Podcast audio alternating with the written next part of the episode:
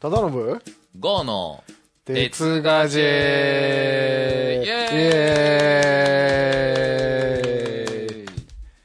ーイこの番組は鉄道のことやガジェットのことを話したり話さなかったりする番組です。はいそれでは本日も、えーゆっくりまったりと話してまいりますので皆さんゆっくり聞いてってください。はいよろしくお願いします。はいお願いします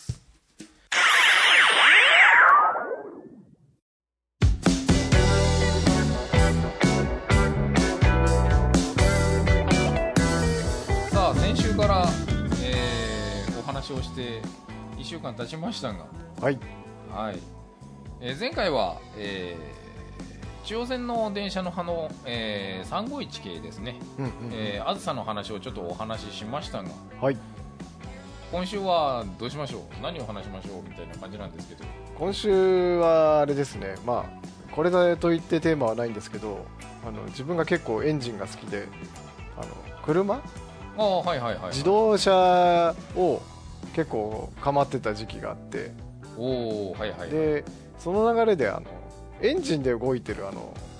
で電車って言わねえな。列車もあるじゃないですか。機動車ですかね。はいはいはい。多分そうだと思います。はいはい。あれが結構あのなんていうのかな。形というかあのエンジン的にあの興味深かったりするんでちょっとその辺をあの雑談できたらいいななんて思っていやーます。私のそんなあのツボをついてしまうようなことを。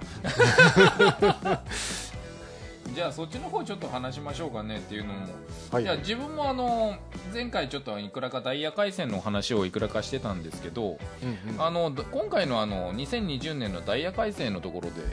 あの全国的なあの日本の中での機動車って言われる、えー、と早く言えば、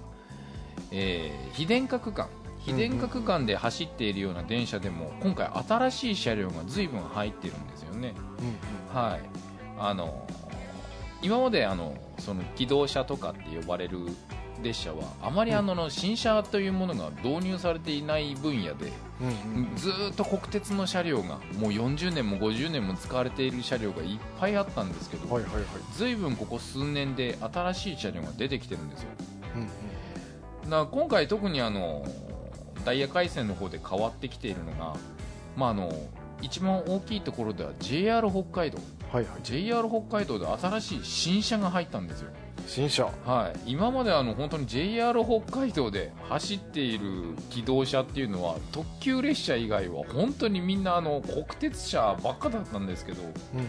今回今年あのあ今年というか今回函館とかの近くで H100 系っていうのが投入されましたうん。うんこちらあの JR 東日本の方で走っている GVE400 系っていう車両をリファインしてうん。あの JR 北海道の寒さにも耐えられるような改造をしてあの共同で導入した感じの車両なんですよね、はい、この車両が、まあ、JR 北海道に入りました。うんはい。でそれとあのもちろん先ほど言った JR 東日本もそれもあの同じうん構造で作っているのでそれもあの JR 東日本側でも、えー GV400 が磐越西線や米坂線の方にも今回入ったんですよね、はい、新しいこの車両自体が、うん。今までの車両とちょっと違う構造になってるんですよね、うん。ちょっとそのところからまずじゃあちょっと話をしていきましょうか。はいはい。あの先ほどあの忠信さんがあのエンジンの関係で動いているような電車、まあ、うん。機動車のことなんですけど、それがまあ興味があるって話をしたんですけどはいはい。まずいきなり結果から言うと今回の入った車両、うん。実はエンジンはあってもそこからそのままあのエネルギーを動力に伝えてないっうんうんうん。ていう面白いうんっていうか今時の車両って感じなんですよ、あの機動車というかあの自動車でもそうなんですけどあのそもそもどういうふうにあの燃料があってそれをエンジンで燃やしてあのタイヤに動力を伝えてそれでまあ前に進んでいくんですけどだからどういうふうに伝えてるかっていうと一番最初はそのエンジンガソリンなり燃料を燃やしてエンジンが回ります、でね。回転エネルギーが出てきてそれを歯車とかあの軸やら何らかを返してタイヤまで連れてくっていうのがスタンダードなプランで。でその間にその、エンジンの回転数がそのまんまタイヤに伝わる場合ってエンジンの回転数イコール速度になるんでこれあんまり都合が良くないんですよね、うん。だからその間に変速機ってものが必要なんですよそうねなんですよだからあの自動車とかだと今オートマが全盛の時代ですけどあのマニュアルの MT なんかだとあれを自分で1速2速3速4速切り替えてうん。いくんですけれどもなんかそれをもう昔はそういう機動車もあったらしくてそういうのをこう歯車式って言って歯車をこう切り替えてそのエンジンの回転数とタイヤの回転数をこう合わせてあげるみたいなのがあったみたいで。知ってますね。歯車式なんて普通なかなか知らないですよ。その辺はあのこのやっぱエンジンのあのあれとしてやっぱあの基礎知識として。知識として。そ,、はい。そこ基礎知識で持ってないですけどね。でその次に来たのがこの液体式っていうやつでそれはあの、いわゆる車でいうオートマチックそうそうそう。AT であのスタンダードなのはあの液体を間にかまして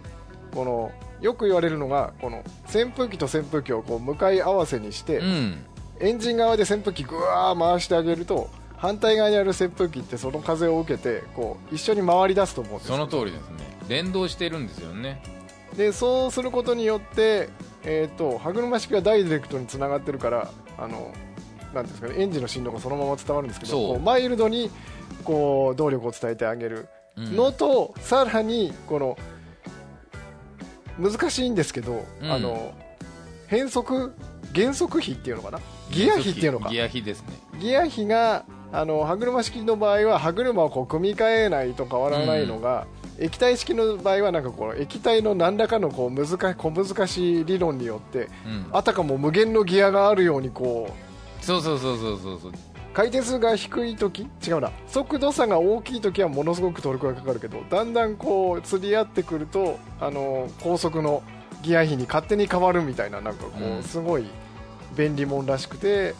なんで結構あの車でもオートマっていうのは今もその AT うん。液体式っていうのがあの盛んに使われてるんですよね。だどうたあの結局伝達公式法律でいうと AT のあのその AT とかあの車のオートマ車ですよね、ああいう方のが伝達効率的には良くはないんだけどけどあのトランスミッション的には故障しにくくなるんですよね。だからあのやっぱり先ほど言っていたマニュアル車みたいなので伝達を一気にゴンって伝えるものはすごく伝達効率はいいんですけどうんやっぱり液体方式とかに比べるとやっぱり故障が多くなる。うんうんうんなのでやっぱりあのマイルドマイルドっていうんですかね。なんかうまくつなげるっていうところからいくとさっき言った液体変速機を使った方のがあのうまく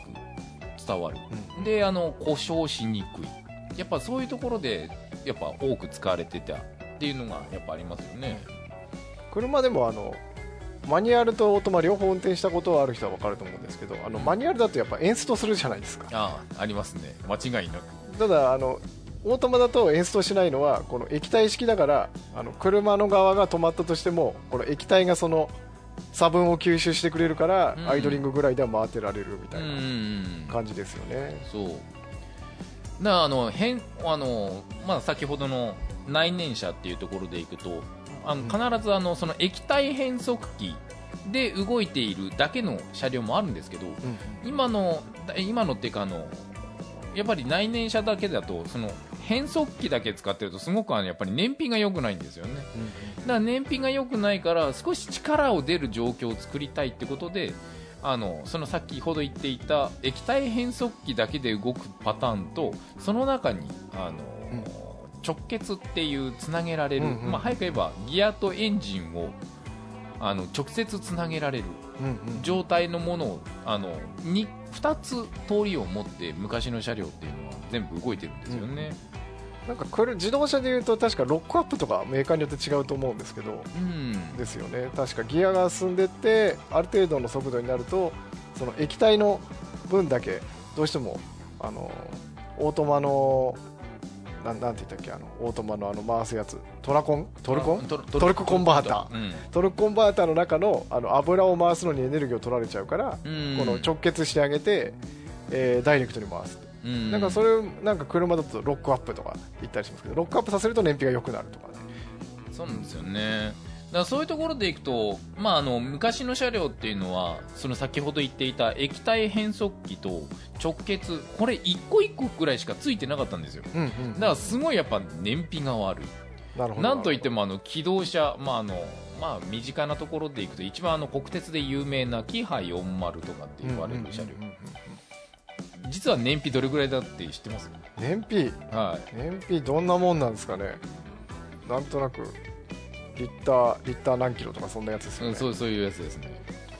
えーどんなもんですか？リッター、まあ車でいうと大体リッター10走ればまあまあみたいな感じですよねそうガソリいう感じですけどねはうん、もうあっこら辺でいくとですねもうリッター1とか2とかそのそういう世界なんですよね なんかでもあの難しいですけどあの図体してリッターで1キロ走ればなんか割といいんじゃねえかなって気あがする。まあそういうとこはありますよね、まあ、なんつったってあの40トンとかありますからね。昔30トンとかなんで。だってあのちょっとスポーツ系のあの今はあの排ガス規制で淘汰されちゃったこの RX7 とかあのあスープラとか。あはいはいあの辺なんてだってちょっとチューンしたやつなんかリッター23キロとかあったじゃああないですか。りましたね。それ考えるとまあなんか、うん、相場がわからないというかリッター1キロと、うんいいんだか悪いんだかよくわからないんでけどだって軽油1リッターでいリッター1キロしか走んないんですよ。まあすご確くないいっぱい積まないとダメそうではありますよね ダメそうそうなんですよ。なあのあんまり燃費っていう点でいくとやっぱりそんだけあの燃費は悪くなっちゃうんだけど、まあ、よくよく考えてみればお客さんがその中に何十人も乗っかってう動かせるわけですから、まあ、そういう点でいくと、まあ、あのまだあのなんですかね。あのお客さんを運ぶっていうことを考えれば、まあ、それぐらいでも仕方ないのかなっていうのはあるんですけどやっぱりあの運営する側とすればお金がかからない方が嬉しいことにまあ、は燃費上げたいわなってういうことですよね。でやっぱりその先ほど言っていた液体変速機とかあのその直結に切り替えるそういう変速機自体がやはりお金がかかるんですね、これってものすごいやっぱりあの精密なものなのでやっぱり故障とかも起きたりとかも結構ありますし制御の方式が大変みたいなんですよね。だからメンテナンスが大変だったりとかってやっぱり会社の方もやっぱりやっぱそこのところではお金がかかるっていう点はすごいあったみたいですね、だからそれが今あの、まあ、ちょっと話が変わってくると今現在はその今までは液体変速機っていうものがほ主流であったのが、うん。今はもうそれをやめてしまったんですね、うんうんそれじゃなくて違う新しいものを準備しようっていうことで最近出てきたのがもうエンジンを回してそれをそのまんま発電機につなげてうんうん。発電機でできた電気をそのまんまエネルギーに使っちゃおううんっていう方式になったんです早く言えばもうえエネルギー源はエエンジンなんですけどそのエネルギーをそのまんま VVVF っていうあのうん。変変圧器に切り替える周波数を変換させる装置を使ってそれを結局あの電車のようにモーターを使って電車を動かすっていう方式に変わるんですよね。それによって変えた一番の利点は電車っていうものはどこの会社もいっぱい持ってるんですよね。うん。もともとの知識がありますから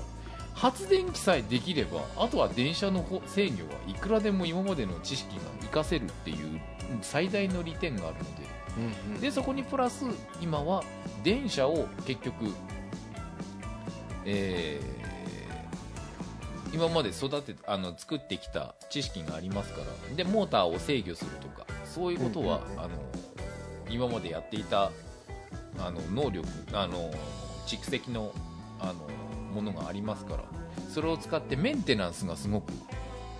軽減された。うんうんそういうところがあのできるようになってから各会社やっぱりそういう電車方式のあのき内燃車っていうんですかね機動車をいっぱい作るようになりましたね。それによってやっぱりメンテナンスが今すごく改善されているということは聞きましたね、なるほどなるほどなんかあれですよねあの知識としては最近流行らなくなったかもしれないんですけどだからさっき言った最初のやつがその変速機がポイントなんですよね。そのエンジンがあってまあ、タイヤがあってその間に変速機があってうん。最初はその変速機歯車でやったんだけど、うん。歯車はちょっと都合悪いなってこう液体になって。うん。で今度は液体じゃなくてこの最近聞かないんですけどこう電気式って言って一旦エンジンの力を電気に変えて電気の力でさらにあのタイヤを回すってこう一見ちょっと非効率にうん。見えるんだけどその電気式の、えー車っていうことであれは一応変速機の扱いっていうのがまあ昔のあのイメージだったんですけど今はそれが結局その1回電気にしてしまうとあの各鉄道会社はあの電車はいっぱい持ってるもんだからうんその電車として動かせるんだったらそこのメンテナンスやら制御なんかお手のもんだから一見非効率に見えてそっちの方が安上がりっていうそういうような話ですよね。まあそういうことですね、まあ、うまく説明できなかったんですけどそういう感じであのエネルギーが、まあ、あうん。のすぐ変換できるあの変換した後にできる。電車からそれを電車に電車化したみたいにうんうん。そんな風にできるようになっていくからもう各会社あのその方があのメンテナンスがとてもあの効率がいい。なるほど。どんどん変えてるんですよね。案外こっちの方がいいぞってことで気づき始めたわ気けですづき始めたわけですね。だからもう今それをやっているのがもう JR 東日本北海道西日本九州。うんうんもうほぼと言っていいほあどもうー使ってますね。なんか四国あたりもなんか押しそうな気がしますけどあねもう JR 西日本の方もそういう車両はあ西日本じゃない四国の方も出てきてると思いますね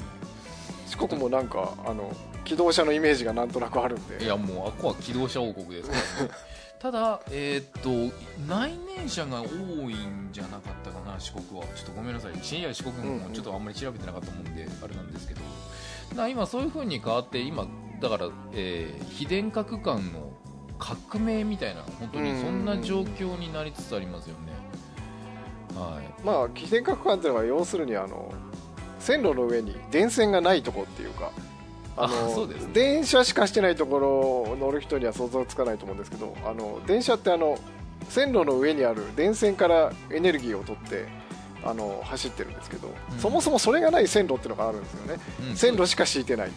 そうするとあの上のに電線がないから当然そこから電気でエネルギーを取るわけにいかないんで他の動力源が必要になるんでディーゼルエンジンで走ったりとかするわけですよそうねなんですよだからそういうところで考えるとなあの本当に架線がない。ってことは一番はやっぱりそこのところでメンテナンスかかんないんですよね。電車って意外とあの本当に架線のところから電気を引っ張るっていうことがやっているのであの車両自体がとてもコンパクトにできるっていう利点もありますし、あのやはり電電気の方が使いやすいっていうのはありますから。うん。ただやっぱりその結局う上に架線を引きます。それにあの架線に流す電気をどっかからあの供給しなきゃいけないので変電所を作りますっていうのをいっぱいやっていくと地上設備だけで何十億とか何百億ってかかるようになっちゃうんですよね、うんだからそのやっぱりそんなところにお金を投入するほどお客の密度が高ければいいんですけどね東京とか本当にあのあの埼玉あの千葉とか人がいっぱいいるようなところだったらいいと思うんですけど人がいないようなところにそんなにお金は投入できませんからだから結局お金のまあ地方の線区の方には内燃車が多いっていうのはやっぱりそこまで投入するおか導入するお金がないので、うんうん。やっぱりそういうところであの河川のない先ほど言っていたあの車のようなうん。内燃機関の車両を作っている。だまあそういうところが非電化になっていることが多いんですけどね。シンプルに言ってしまうとあの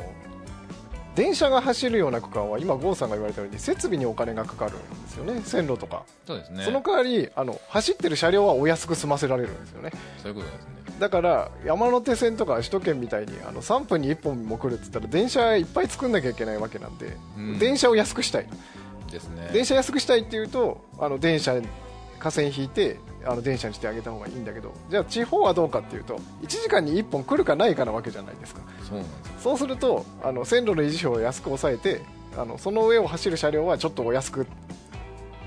うん、ちょっとお高くなるかもしれないけど、うん。そっちの方が手をトータルで安く済むっていう感じなんそうでですね。トータル的なものっていうのはすごい大事なところですよねだ結局、本当にお客さんいっぱい走らせるんだあお客さんをいっぱい乗せるっていう区間であればそれこそ先ほど言ったように山手線の電車みたいにいっぱい重量とかをつ作作ってどんどん回せば一番やはり効率はいいです。し車両を安く上げたいっていうことですよね。それの方がいっぱいお客さん乗っかりますし。だけど地方の方では1時間に1本ぐらいしか走らないわけですからそういうところにそんなあのすごいあの地上設備にお金がかかっていたらとてもとてもあの維持費の方が大変ってなるから結局。列車が走らない時間もあの維持費は維持費だけかかっていくっていうことになる。そう税金も大きいですからね。だからそういう風になっていくぐらいだったらなあの機動車の方が全然あのお安く済んじゃうよってことになってやっぱり地方はそういうのが多い。っていう風にはなりますよね。ただ今、ちょっとそういうところでいくとまたちょっと地方も今変わりつつあるんですよね。うんうんっていうのが、まあ、先ほど言ったように、まあ、今あの電車ですよね、うん。電車があのきあの地方に走っていくとすごいあのお金がかかるっていう話をしたんですけど。うんなんでそこのところでお金かかるって先ほど説明したように地上設備がやっぱお金かかるんですよね、うんうん。先ほど言ったように地上設備で架線を引っ張ったりとか先ほど言った変電所をいっぱい作ったりとかしなきゃいけないので、ですけどじゃあそれを作らないような電車を作ってしまおうっていう考えが最近できてきて最近そういう電車が実現してできてきてるんですよ、うんうん。っていうのが一番最初にできたのが、えー JR 東日本の烏山線っていうところのまあ、短い線路なあのちょ、えー全長が短いような30キロくらいしかないところのあの線なんですけど。宇都宮から出てるやつでしたっけ？あそうですね宇都宮線の方からあ宇都宮の駅から出てあの、うん電車が分かれていくんですけど枝線っていうやつですね。なんかい宇都宮から分かれてってどっかどっかの駅であの行き止まりで終点ってとこですよね。あそうですね。そのまま烏山っていう駅まで行くんですけどうん。そこのところに行く車両なんですけどね。この車両昔あのそこのところにはキハ40っていう本当に国鉄道当時の本当に古いあの代表的な機動車がいたんですけどそれに代わって、えー、と EVE301 っていう、まあ、アキュムっていうふうに名前を付けられていましたけど、まあ早く言えば蓄電池ですよね、うん。あの電車のところに蓄電池を積んだんですよ。うんだあの今までは電車といったら上のパンタグラフっていうところからの架線から電気をもらって動かすっていうのが主流だったんですけどそのじゃああの架線から来る電池あの電気をそういう風に架線から来るんじゃなくて蓄電池に貯めちゃいましょう。うんその蓄電池であの気電化の区間を走っちゃおう。うん。っていう風に作られたのが今回の車両なんですよね。これによって一番でかいのは本当にあの非電化区間でも電車が普通に走っちゃうっていう。これによってあの地上設備にお金がかからないのにそれでいて電車で走らせられることができるようになったなかなか革命的な出来事革命的ですよね。イメージとしてはあの日産リーフみたいなイメージです。ああもうまさにその通りですよ充電しといてバッテリーだけで走るっていう、うん。すごいこれって革新的で何が革新的っていうとやっぱり会社の中でもそうなんですけど会社っていうかあの JR 東日本とかであの北海道あ北海道とかごめんなさい、えー JR 九州でもそういうのあるんですけど、うんうんうんやっぱりメンテナンスってものすごい金がかかるのでっていう話はやっぱ聞いてるのでやっぱりそういうところからいくとあのメンテナンスっていうのが一番税金もかかる。その先ほど言ったメンテナンス費もかかる、うん。そういうところにかかっていたお金を減らした上に電車っていう今までの同じ既存のものでそこのそのあのところでの知識もノウハウもある、うんそこのところにバッテリーを積んだだけっていう正直、バッテリーっていうのはもうやっぱ今蓄電池っていうのは世界でどんどんと今あの発展している分野なので今のリチウムイオン電池なんていうのはもう本当にその最たるものだと思うんですけどね。そのリチウム電池からのエネルギーだけであの人を乗せるような電車を動かせるようなエネルギーが作れるようにな貯められるようになったっていうのはやっぱり大きい革新的なところでやはりそれで内燃機関あ、えー、と非電化区間っていうところで電車が走らせられるようになったっていうのは本当に大きいことですよね。だから今それが本当に広がってきてて先ほど言った烏山線あと、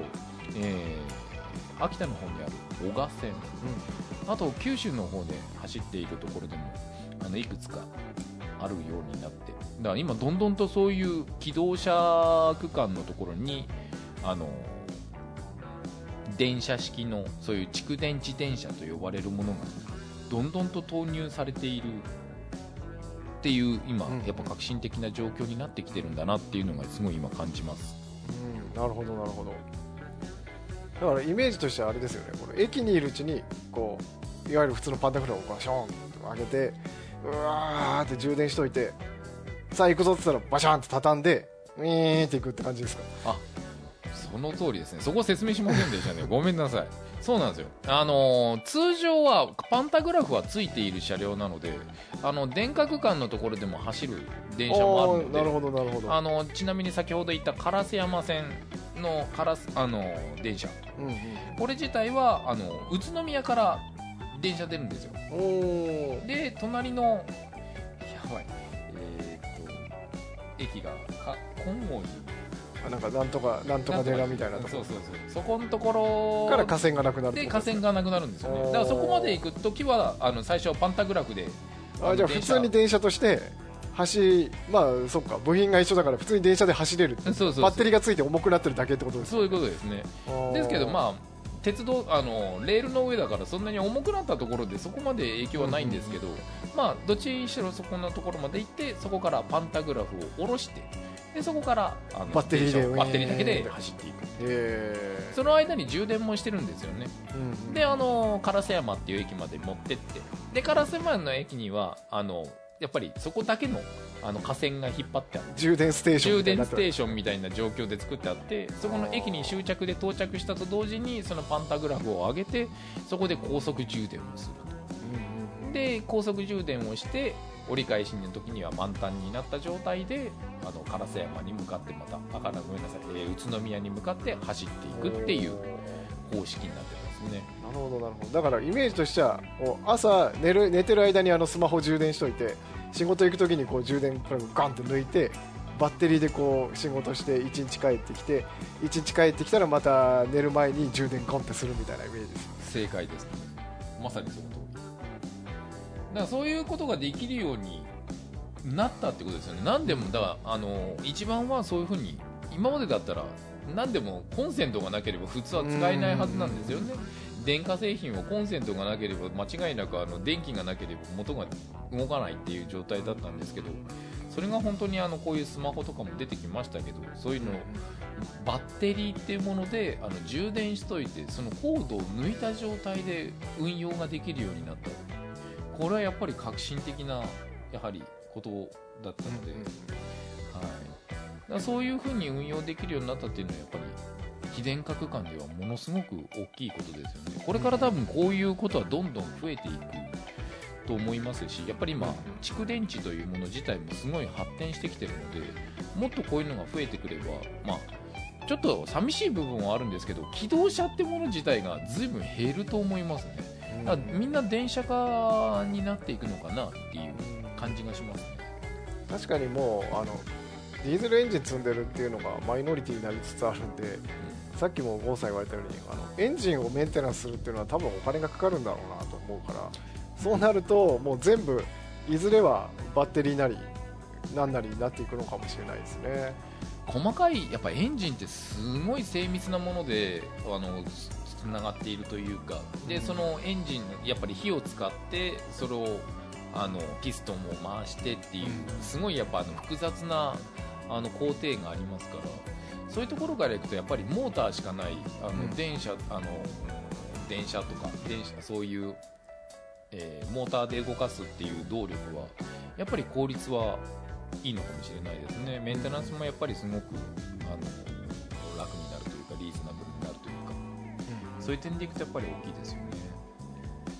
あごめんなさい。先ほど言ってたの宝石寺宝石寺、うん、なんとか寺ってぐらいなんとか寺ごめんなさい。あの地元じゃないのでなかなかよくわからないっていう。けどそっちの方に秋も最初に見に行った時にはやっぱりあのそういう点ではやはりすごい革新的な車両だなと思ってちょっと見てましたね、だから機動車っていうものが本当に今先ほども言ったようにそういう車両があの出てきてやっぱりあの非電化区間は随分変わってきてるんだなっていうのがすごく感じますね。なるほどなるほど。だからそんなような車両が、まあ、全国で見られるようになるのかなという感じですかね。そうですね。だからこれで本当に JR 九州から北海道から東日本からっていう感じで新しい車両がどんどんと出てきてやっぱり時代のな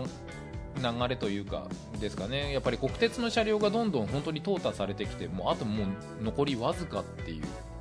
状況になってきましたね。うんはい。だあのもう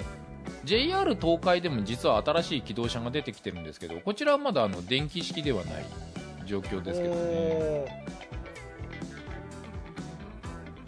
まあそういう点でいけばあの新しい車両があの今度出てきてうん。またまた新しいあの電車が出てくると私たちみたいなあの電車好きにとってはとてもありがたいなまた楽しみができるなっていうのすごいワクワクしますね。そのあれですよねそのさっき言ってたパンタグラフをあの上げたり下げたりして動くっていうのはちょっとなんかあの見てみたいような気もしますね、じゃあ今度また見に行きますか。うん、このコロナ騒ぎが収まったらちょっと見に行きましょうか。コロナ騒ぎ早く収まって。はいそんなところでございました、はい。じゃあ今日はそんなところですかちょうねど、まあ、お話もできたところですしじゃあまはい。た来週またこんな雑談を聞いてください。はい。じゃあお送りしたのは忠信と GO でお送りいたしました。それではまた来週。ありがとうございました。ありがとうございました